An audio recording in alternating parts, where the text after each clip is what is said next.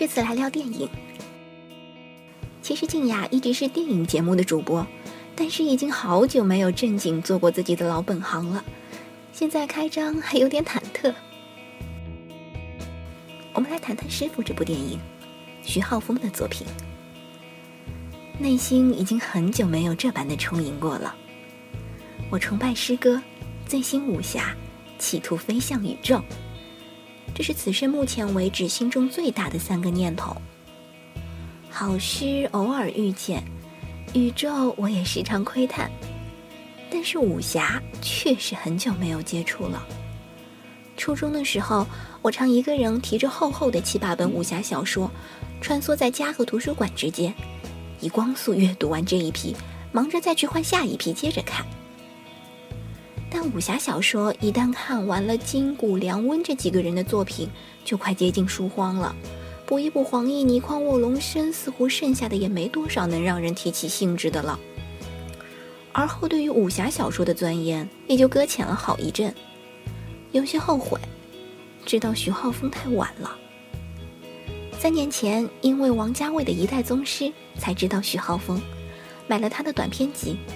扉页上有大片泛黄的污渍，每一张纸的翻过都需运好力道，才不至于翻破。这本书也不像库存已久，倒像是本该如此。纸上的故事结实过瘾，伴着一阵一阵的鼓点，直接泼洒到器官上。以为这般的体验已然登峰造极，然他拍电影的力道更是深入肌理。女人、螃蟹、铁器，意象丝丝延展。没有酒，徐浩峰的武学也是神的一手安排。其实武侠小说一直层出不穷，武侠电影也时常出新，但是滋味都不大对劲。没有了鼎盛时期那股不羁的风流，却沾染上了优柔的脾性。一套动作分好几个镜头拼接。效果基本仰仗后期和特效，拖泥带水，纷杂反复，人物性格也不尴不尬，令人着急。与其说是隔靴搔痒，不如说这样的作品就是一只软趴趴的死虾，毫无实用的价值。好久没有看武侠的人们，偶尔抱着侥幸的心理，想要来开个荤，吃到嘴里也要忙不迭的呸呸呸。徐浩峰的出现。却是一幅黄金时代再现的光景，干脆利落、纯粹的硬武侠，每一个动作都实在到位。他所呈现的肌肉线条真实可感，拳脚带起的风直逼到眼前，隐隐散发着血腥气的兵器似乎就镶在每一页纸的边缘，一个不小心就拉一道口子。他的武侠就是这般叫人直呼过瘾。但人物性格的塑造却也是他作品中一项的短板。但这次不同，《师傅》这部电影不仅仅是拳脚刀剑的江湖，更是人的江湖。主要来谈谈女人，哪个侠客可以没有女人？至于徐浩峰的小说，女人大多只是道具之用。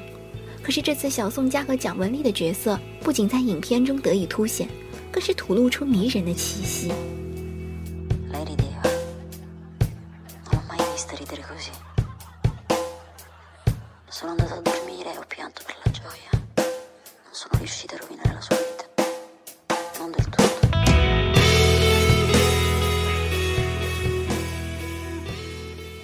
男人打天下，女人要守住。这似乎是武侠小说中传统的江湖规矩。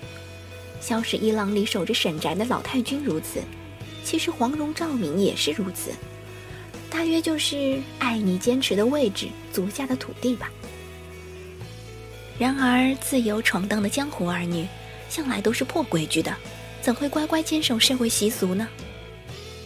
此间女子的镇守家园，不是被迫，而是他们自己的选择。正如师娘所言，男人对女人不重要。女人过的是自己的生死，那什么才重要呢？大约是爱情吧。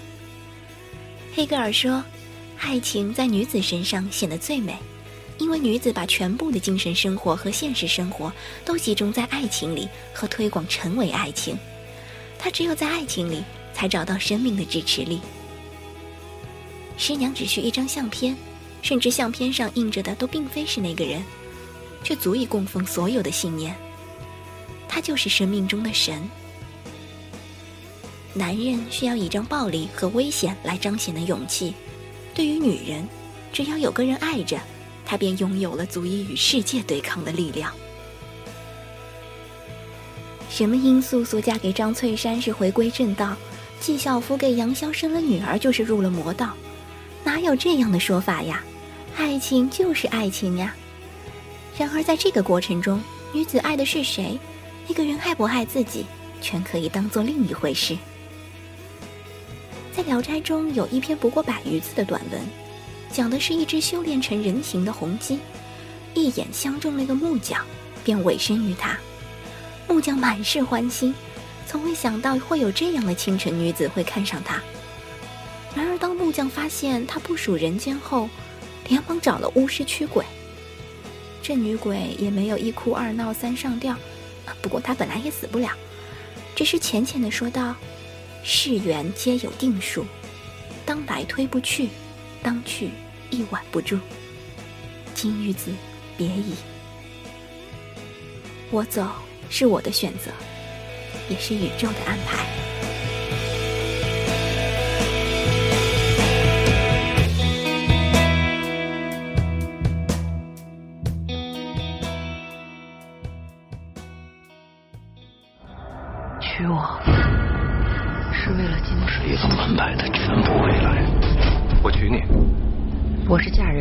不是卖身。你得给我句话，见你的心意。今日起，我以你为约束。男人对女人不重要，女人过的是自己的生死。有言在先，我在天命做的事，不要问。你女人漂亮，就不想让她过得好点？也就嫁过你一个，我认了。这辈子嫁过了，多谢你。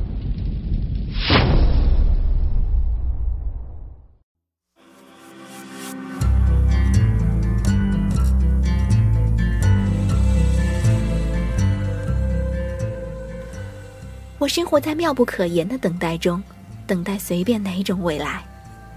这是安德烈·纪德在《人间食量》中的语句，却也是女人们最原初的心境。女人们总喜欢幻想为人妻、为人母后的生活场景。师娘说：“一个月陪我逛一次街，吃一顿螃蟹，这大约是孩童时期便想拥有的幸福温馨的生活吧。”诚实的话不多，他每日挥刀五百下，是他从前对自己的约束，可以让他不乱想别的。然而从这一刻起，他以妻子为约束。逛街不买东西，但打扮的端庄体面，陪衬妻子的旗袍。天津九条河螃蟹比大米便宜，但每次八十只螃蟹吃完后风干挂在门上当做风铃，也是有心之举。女人呀，只晓得有这些举动便心满意足了。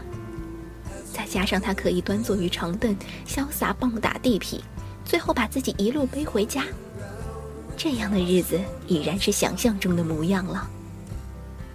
那一句“这辈子嫁过了，多谢你”，实属真心。原本以为此生大约只有一段与意大利人发生的运势，虽不完美，却也称得上是一个女人的传奇了。却不想还可以嫁人，还能一起养一条狗。谢谢你，圆了我的梦。你是神的一手安排，你就是我的神。从此，日日为你主导，只盼你活着，好好的活着。旁的事物，我担着，毫无怨言。毕竟，愿意达成，旁的无妨。讲文历史的邹馆长也是如此。守着携手柔刀的传奇，甚至甘愿闯入时代的浪潮，与历史洪流对峙。好日子啊，能过一天是一天。女人呀，也就这点盼头。当陈实夸她漂亮时，她也是有几分满意吧。用美丽的样子守着自己的阵地，眼泪啊、权势啊、阴谋啊，不过是手势般的点缀，需要时带上一用，贴合场景和心情即可。女人呀，真是太棒了。尤其喜欢她那对红宝石的耳钉。小松家的旗袍也好看，明黄、朱红、墨绿，衬得她几近完美的白皙。这样的美丽，连修补房丁、洗衣做饭时也不减损。不过最喜欢的场景，还是当她以师娘的身份去打量徒弟那位号称和自己一样漂亮的心上人时，她丢下一句：“比我漂亮。”徒弟笑，大声喊：“不敢！”此时的师娘想必也是快乐极了。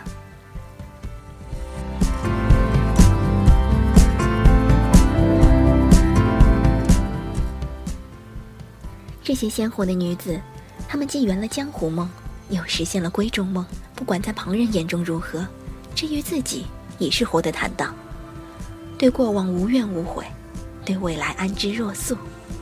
好酷！对了，电影的背乐也很酷，尽管有许多人不喜欢，但我还是觉得酷毙了。